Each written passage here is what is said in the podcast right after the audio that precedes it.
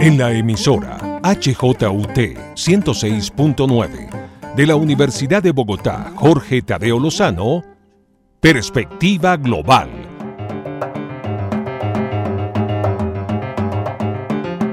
Un análisis a todos los cambios y retos que el siglo XXI le plantea al mundo. Presenta y dirige Doris Ramírez Leighton, experta en relaciones internacionales e investigadora de Asia-Pacífico.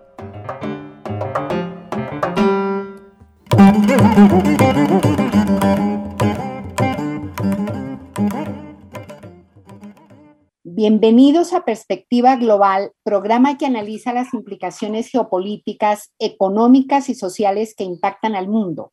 Hoy tengo el gran gusto de tener aquí en el programa al eminente profesor Pío García. Muchas gracias, doctor Pío, por aceptar esta invitación. Muchas gracias, Doris. Un gusto compartir contigo y con tus oyentes en esta oportunidad. Brevemente voy a leer eh, la extensa hoja de vida de, de Pío con un resumen de cuatro líneas. El doctor Pío García es doctor en filosofía por la Universidad Javeriana de Bogotá. Se desempeña como docente e investigador en la Facultad de Finanzas, Gobierno y Relaciones Internacionales de la Universidad Externado de Colombia. Realizó estudios de especialización e investigaciones en México y Japón y es autor de numerosos ensayos y libros como El regreso del dragón, Geopolítica del Asia y el Pacífico 2001, Geopolítica del siglo XXI, El factor asiático 2015, Confucian Global Governance 2015, Globalización y regiones, el diálogo hacia América Latina y el Caribe 2018. Y hoy justamente queremos hablar sobre un libro bien interesante que acaba de editar la Universidad Externado de Colombia del profesor Pío García. El libro se titula Otra, Otra globalización hacia una gobernanza política multilateral. De tal manera que, doctor Pío, pues damos paso para eh, conversar sobre este título nada más que es muy impactante y, en, y que este libro eh, sale en una coyuntura muy importante para el mundo. De tal manera que me gustaría preguntarle en qué consiste esa otra globalización de la que usted habla en su libro. Estamos hablando de otra globalización que hace contrapeso o contrarresta lo que es la globalización imperante de corte económico. Hasta el momento eh, la globalización ha rendido grandes frutos por todo lo que es la provisión de bienes, servicios al alcance de muchas personas, el gran número de habitantes del planeta que han salido de la pobreza en las últimas décadas. Sin embargo, tenemos un remanente cruel de sacrificio humano en la medida en que la globalización no cobija todos los rincones del planeta y en la medida de las grandes inequidades que se están dando, aunado al costo del ecosistema por el modelo imperante de producción y de provisión de servicios. A esa organización eh, económica social me parece que le hace falta una eh, coordinación y un consenso general alrededor del sistema multilateral para poner algunos límites o algunos frenos a lo que es un costo social y ambiental increíble de lo que llamamos la globalización económica. Eh, siendo así, ¿cómo sería esa reforma del aparato eh, gubernamental o la gobernanza política multilateral. Sí, la gobernanza política hace contraste con la gobernanza económica multilateral. Los eh, intereses económicos de ciertos países, de ciertos grupos de países como los que están alrededor de la OSD y especialmente el capital corporativo, se han encargado de hacer retroceder muchos de los logros sociales que se establecieron a mediados del siglo pasado cuando se conformó el sistema de Naciones Unidas. Por ejemplo, a lo largo de eh, los últimos 70 años, a la par con el mantenimiento de las Naciones Unidas, se ha venido dando un recorte eh, de los topes de tributación para el capital corporativo. Al, al, final de la Segunda Guerra Mundial, en Estados Unidos ese tope estaba en 70%, pero con el correr de los años se ha ido eh, en cada administración disminuyendo a tal punto que en el 2017, con la llegada del presidente Trump a Estados Unidos, bajó hasta el 21%. Pero no solamente eso en cuanto a la normatividad de la tributación universal regresiva, que descansa cada vez más sobre los hogares y menos sobre las empresas, sino todos los mecanismos de manipulación del crédito para los países que yo llamo extorsión financiera, los mecanismos de elusión fiscal por medio de los cuales los bufetes de abogados se las arreglan para que haya baja tributación de las empresas multinacionales, haciéndole perder a los países en desarrollo más de 500 mil millones de dólares al año. Lo mismo que la evasión fiscal, que son los paraísos fiscales.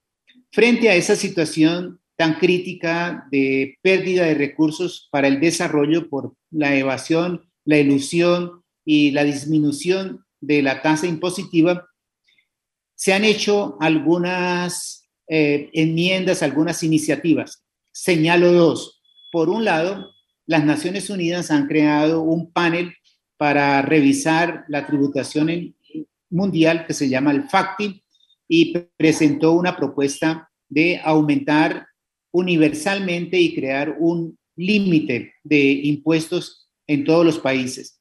En segundo lugar, en el mes pasado, el presidente Biden logró con el grupo del G7 acordar un impuesto mínimo universal de 15%. Eso es muy bajo, pero representa una ganancia en la medida en que eso se llegue a convertir en norma universal eh, frente a países o que se llaman los paraísos fiscales donde la tasa de tributación es solamente del 10%, como en Irlanda, Luxemburgo, etcétera. ¿Cuál es esa gobernanza política multilateral? Entonces es la administración de toda esa complejidad económica alrededor de las Naciones Unidas con un empoderamiento de un Consejo Económico y Social mucho más robusto del que tenemos actualmente. ¿Sí?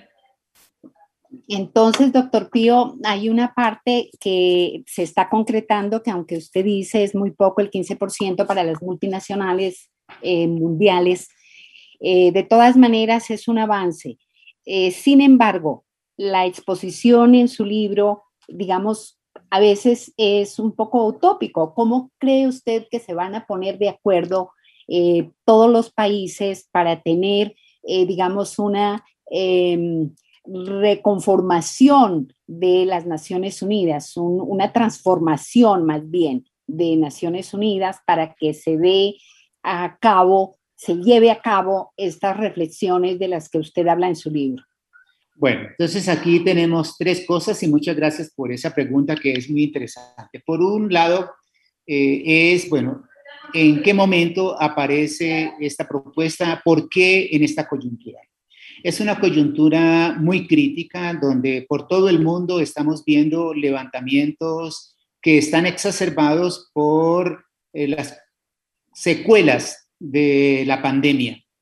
Ya desde hace una década hubo grandes movilizaciones en Estados Unidos, en Europa, por todo el problema de la crisis financiera del 2008 y posteriormente tuvimos todas las movilizaciones en los países árabes de la llamada primavera árabe más recientemente en América Latina, en Brasil, en México, en Chile y en Colombia, hemos vivido lo que es eh, la expresión de una inconformidad y de un gran resentimiento frente a las condiciones en que está expuesta la juventud especialmente por la falta de oportunidades. Entonces, ese primer factor es algo fundamental que hay que responder. Y hay que responder, los países están eh, respondiendo a su modo, pero eh, es importante, en segundo lugar, ver cómo a partir de la iniciativa de Estados Unidos, eh, ya hay un acuerdo mínimo, por lo menos en el G7, que irradiará después al el grupo de los 22 y a la OSD, de tal manera que se va abriendo campo una reforma económica sustancial a nivel global, de corrección de todas las secuelas que está dejando la globalización, em, profundizadas por la pandemia de 2020 y lo que va del 2021. No es tan utópico en cuanto que ya tenemos experiencia de otros cambios que han sido importantísimos.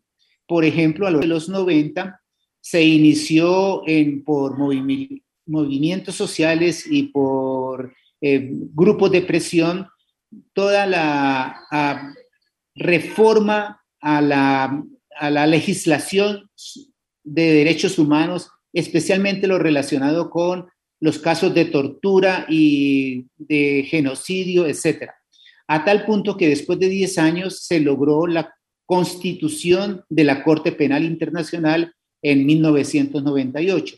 De esa misma forma, por la presión de la sociedad en diferentes países, de los mismos gobiernos, de los mismos estados, empezando por el liderazgo que en este momento tiene Estados Unidos, hemos de pensar que una nueva normatividad económica universal es posible en el futuro cercano. Doctor Pío, esto es bastante interesante porque usted habla de todas las movilizaciones sociales a lo largo y ancho del planeta, eh, también con la última que acabamos de observar en nuestra no tan distante Cuba. Entonces, eh, ¿usted cree que los jóvenes tienen que sentirse eh, más seguros y eh, pensando en que sí va a haber un futuro y que todas las naciones van a tomar cartas en el asunto a raíz de todas estas movilizaciones planetarias? Sí, claro, porque se trata de una conjunción de varias fuerzas. Les decía que la Corte Penal Internacional pues fue de aquellas personas más sensibles frente al tema de los derechos humanos y aquellos grupos especializados en defender eh, las causas de eh, crítica a los genocidios, como por ejemplo los de Yugoslavia o, en África, en Ruanda, etc. Hoy día encontramos que hay una serie de movimientos plurales, por ejemplo, de las minorías étnicas, de los grupos, todo el problema racial en muchos países, incluido Estados Unidos, de las minorías eh, de migrantes, por ejemplo, o las mujeres. El común denominador es que eh, las personas más afectadas de, en medio de toda esa pluralidad son jóvenes. Hace 40, 30, 50 años, el joven buscaba la universidad para promoverse, para adquirir un título profesional, para ingresar al mundo del trabajo en condiciones más favorables. Hoy día encontramos que en muchos países el desempleo juvenil llega al 50%, lo cual, eh, lo cual es una crueldad. Esto quiere decir que el liderazgo de esa movilización y de esa exigencia mundial hoy por hoy está en manos de los jóvenes, hombres, mujeres, eh, minorías étnicas y toda esa gran variedad de grupos marginados de la corriente gruesa de la sociedad muy alentador para la juventud del planeta mismo, eh, doctor Pío. Ahora vamos a otro tema que es muy importante y de coyuntura mundial, que es el tema del COVID-19, que igualmente necesita una cooperación multilateral para que el planeta salga de, de esta pandemia. Em, allí, digamos, ¿cómo sería, por ejemplo, la reforma o la transformación de la Organización Mundial de la Salud para que cumpla verdaderamente esos propósitos? Porque no, eh, digamos, no alcanza actualmente a liderar todo, todo este tema pandémico. Sí. Desde hace muchos años, Doris, las Naciones Unidas han venido siendo objeto de muchas críticas, de que tienen una burocracia excesiva, de que no sirven para nada, de que nadie les pone cuidado. En los últimos años esas críticas fueron exacerbadas por la administración Trump, que entró en franco enfrentamiento con las Naciones Unidas. Hoy nos encontramos en una fase distinta. Ese enfrentamiento con las Naciones Unidas produjo en Estados Unidos una catástrofe humana, social, con casi un millón de muertos, lo cual fue pues eh, sumamente dramático. Pero hoy día la recomposición de las relaciones con la Organización Mundial de la Salud eh, se han logrado y las Naciones Unidas, a través de la Organización Mundial de la Salud y de mecanismos como COVAX, etcétera, están mostrando un liderazgo eh, en el campo de la salud. Pero tendría que el liderazgo de las Naciones Unidas eh, intensificarse en todos los ámbitos. Tenemos una agenda al 2030, una agenda con 17 objetivos que son los objetivos de desarrollo sostenible del milenio, que busca erradicar la pobreza, garantizar la salud para todo el mundo, eh, ingresos, trabajo decente, etc. Esos objetivos, para lograrlos, requieren financiación suficiente. De ahí que el robustecimiento del sistema de Naciones Unidas para acometer todos esos programas tiene que ver con un mayor esfuerzo fiscal por todo el mundo con el fin tanto de fortalecer los programas de las Naciones Unidas como para eh, facilitar los recursos al interior mismo de los países. Acabo de decir que más de 500 mil millones de dólares se fugan cada año de los países en desarrollo hacia los paraísos fiscales. Eso es urgente de detener. Y en eso las Naciones Unidas están haciendo la presión del caso.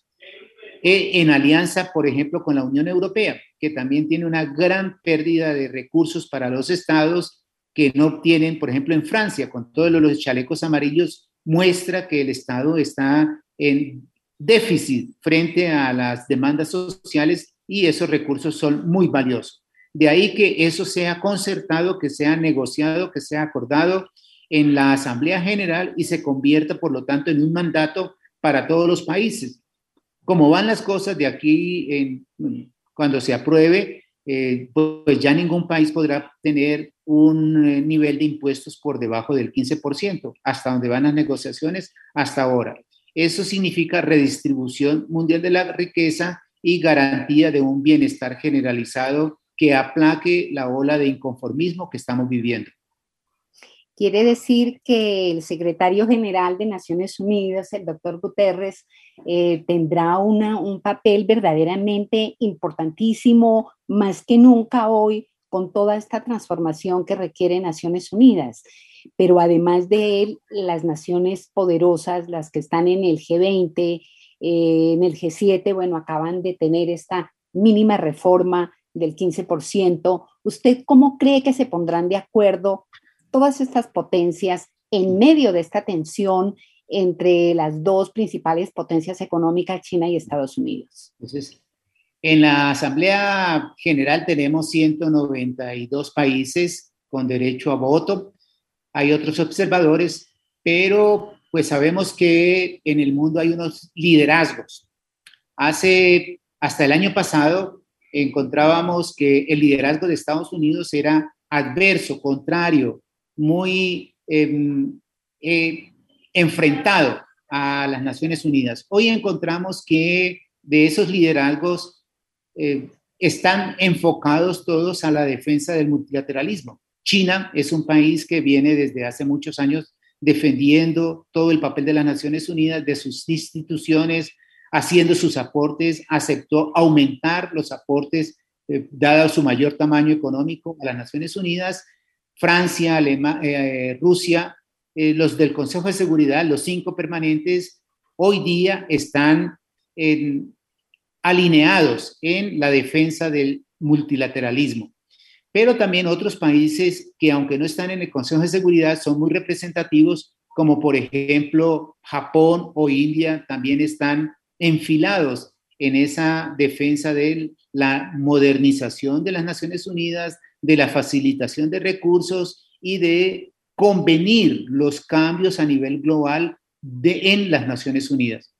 Ahora, el proceso sobre la tributación eh, uniforme, universal, que promueven las Naciones Unidas, como digo, ya empezó por la administración Biden en el G7, después tendrá que ir al, a la OSD y al G22 como una segunda esfera de concertación y después de eso llegará a las Naciones Unidas ya teniendo que esos países de mayor influencia han hecho acuerdos importantes y después se comparten en el Pleno de tal manera que se facilita el, resultado final.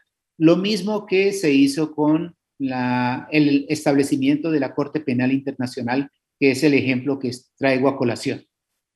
Me encanta, doctor Pío, todo este optimismo y este trabajo de su espléndido libro.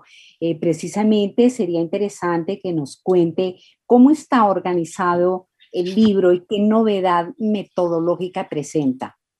Sí, claro, Doris, con todo gusto.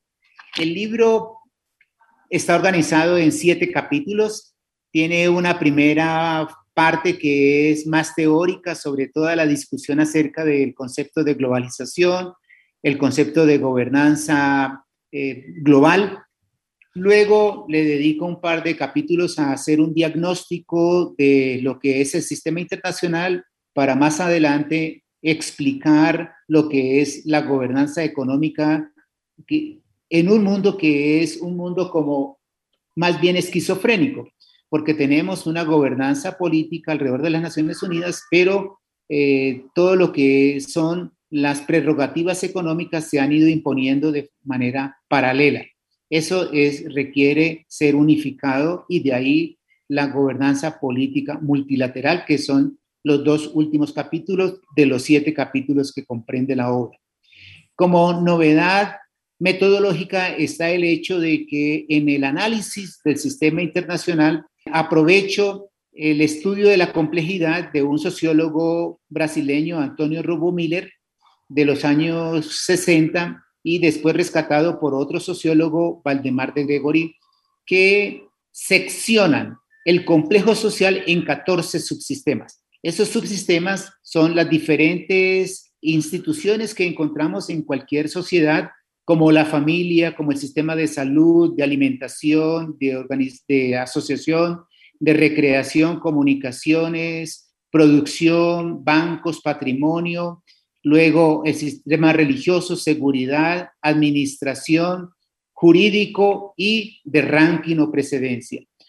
Aprovecho ese esquema analítico para hacer una revisión de cómo hay una influencia de los intereses económicos en cada uno de esos subsistemas, pero también para mostrar cómo las Naciones Unidas tienen que decir algo en cada uno de esos subsistemas y cómo sería la transformación para que haya una eh, eh, concertación alrededor de las implicaciones económicas en cada uno de esos subsistemas.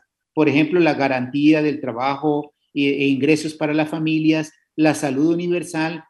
Muchos de esos objetivos están recogidos en el plan para el 2030 y señalo cuáles harían falta. Por ejemplo, todo lo que tiene que ver con una mayor regulación financiera para lograr los recursos que financien esos objetivos hacia el 2030.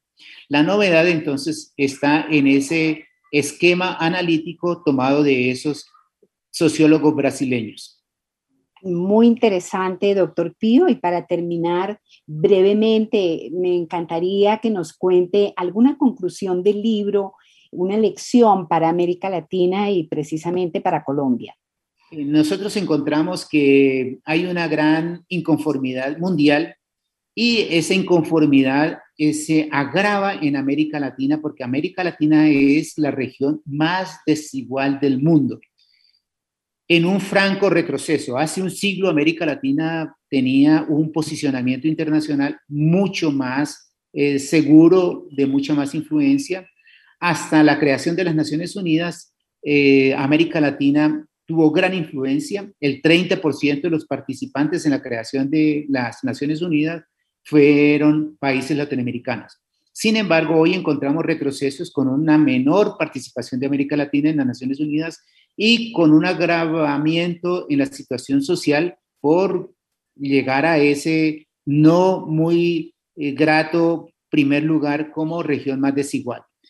América Latina es de las regiones que más se tendría que beneficiar de una reforma económica internacional liderada por las Naciones Unidas en los términos en que lo he explicado.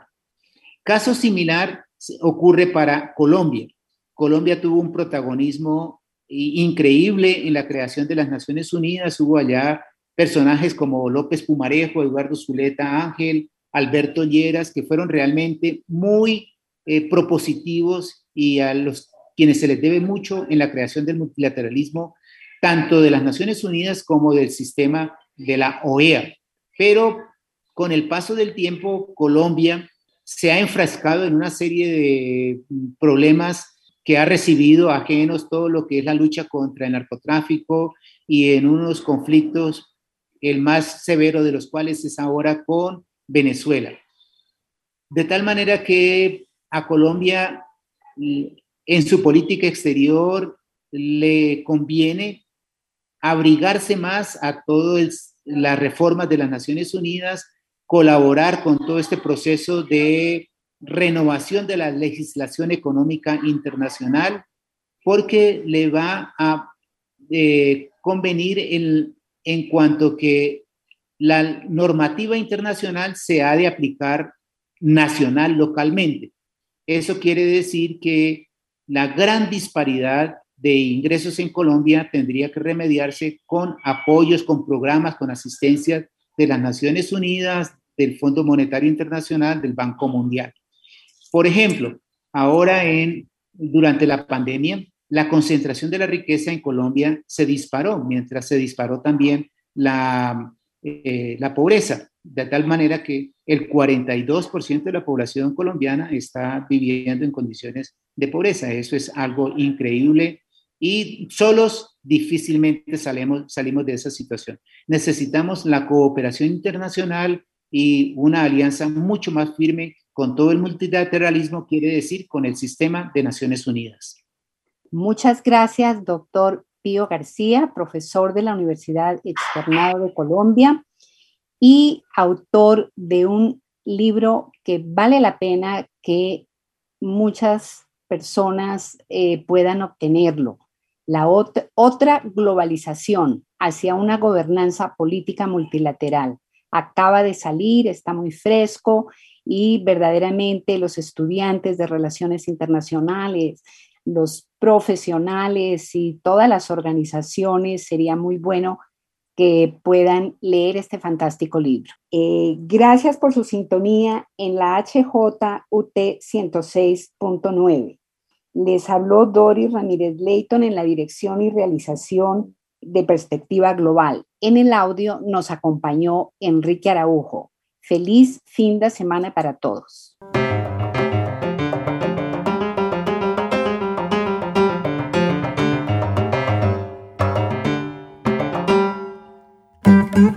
En la emisora HJUT 106.9 de la Universidad de Bogotá, Jorge Tadeo Lozano, Perspectiva Global.